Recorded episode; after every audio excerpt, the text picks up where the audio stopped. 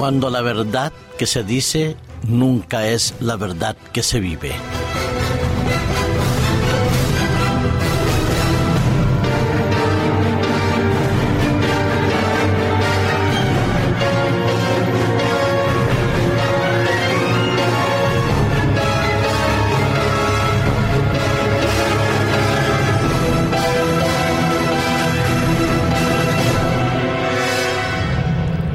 Parece que la historia de la humanidad se escribe recto, aunque va dando círculos constantemente. Esto es, vamos hacia una determinada dirección, pero solemos repetir los ciclos en la historia, ya sea de las dominaciones y subdominaciones, las libertades o pseudo libertades. Sí, hace muchísimos años, unos cuantos siglos, se creaba un sistema financiero en el mundo para permitir que las transacciones económicas y financieras pudieran ser más prácticas, más fiables y más sólidas y estables. Se crearon aquellas famosas instituciones bancarias donde las personas depositaban sus pepitas de oro u otros objetos y se entregaba un documento, un recibo y se facilitaba el papel moneda para que las personas pudieran garantizar su funcionamiento, su comercio y su supervivencia.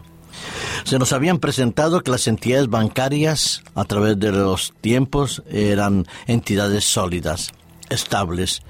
que uno podía tener confianza en ellas y que nuestro dinero estaba seguro que no teníamos nada que temer, porque las garantías que se establecían en los contratos bancarios eran verdaderamente garantías y no una apariencia de ellas.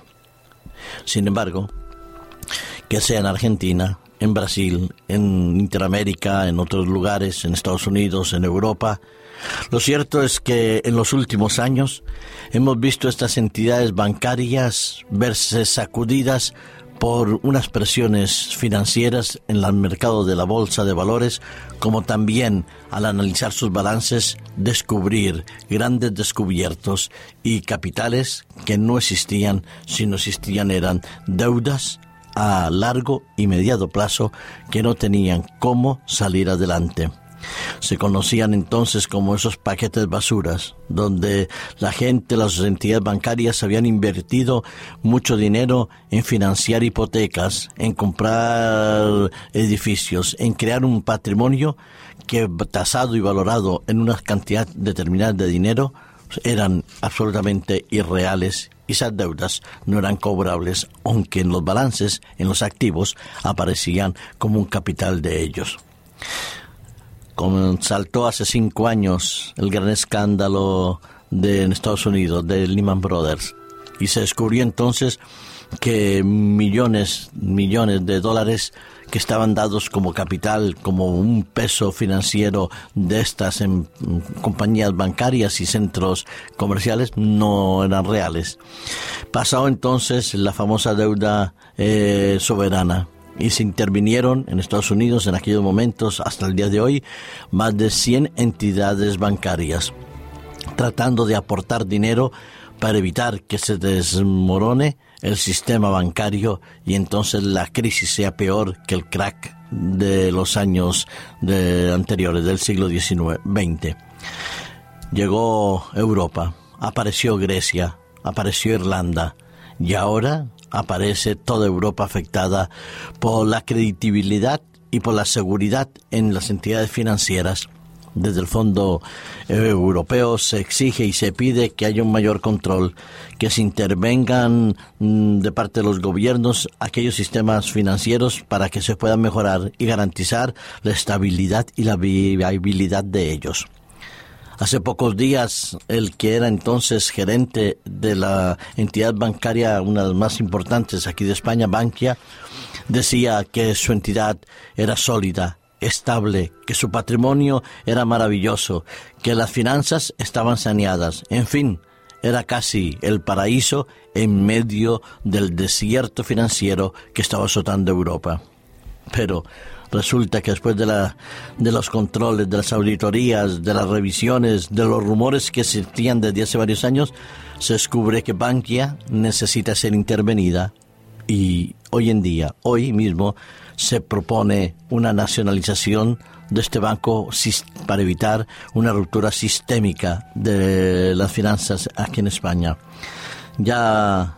el Banco de España y el gobierno español han tenido que intervenir en ocho entidades bancarias diferentes. Y todo, la gran pregunta es cómo es posible. Los neófitos, los ciudadanos de a pie, aquellos que a duras penas podemos pagar nuestras deudas y nuestras hipotecas, nos preguntamos cómo es posible que entidades financieras que tengan que ser rescatadas con dinero que todos debemos aportar y que a la larga, de una u otra manera, seguirán siendo enriquecidos aquellos que hoy tienen el poder. Grandes pensiones, grandes indemnizaciones, millonarios los ingresos de aquellos que se retiran sin exigirles para en contra ningún tipo de responsabilidades. ¿Qué es lo que ha pasado en el mundo? ¿Por qué lo que debió haber dado una estabilidad a nuestro sistema financiero o a nuestro sistema estilo de vida se ha venido resquebrajando de tal manera? Es obvio, es indudable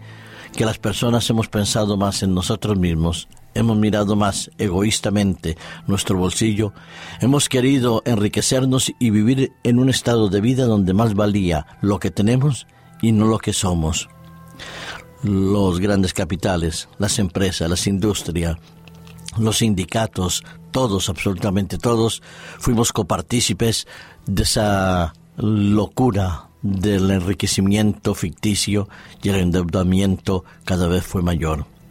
Pensamos más en los bienes materiales, en tener el mejor televisor, el mejor coche, la mejor vivienda, el mejor poder adquisitivo y no pensamos que un día todo podrá venirse abajo, a pesar de que la palabra de Dios nos advertía y nos decía constantemente que no se trataba de buscar acumular riquezas en esta vida, sino mirar en las riquezas en el reino de los cielos, en la entrega del corazón. El, el evangelista Mateo en el capítulo 16 nos trae unas expresiones, unas declaraciones hechas por Jesús cuando anunciaba su muerte, que aparece también en los otros evangelios sinópticos. Y en el capítulo 16, versículo 26, nos dice, ¿por qué? ¿Qué aprovechará al hombre si ganare todo el mundo y perdiere su alma? ¿O qué recompensa dará el hombre por su alma? Sí, Hoy nos preguntamos si hemos acumulado tanta riqueza que al final hemos perdido de vista el reino de los cielos, el amor al prójimo, la solidaridad, el valor del ser humano. Quisimos enriquecernos y nos olvidamos de lo importante, de lo trascendental y sobre todo en el tiempo en que vivimos debemos saber que en estos momentos nuestras decisiones no deben estar basadas en el poder económico, ni en el poder político, ni en el poder eclesiástico, sino nuestras decisiones deben estar basadas en nuestra relación con Cristo y en la esperanza de esa pronta venida, porque el Hijo del Hombre vendrá en la gloria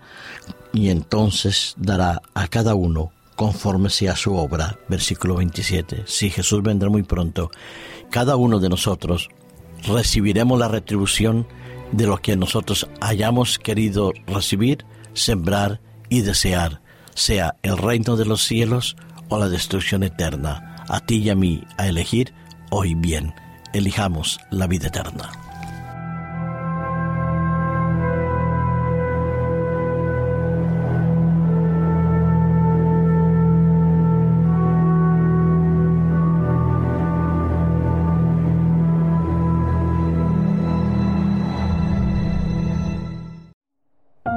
Producido por hopmedia.es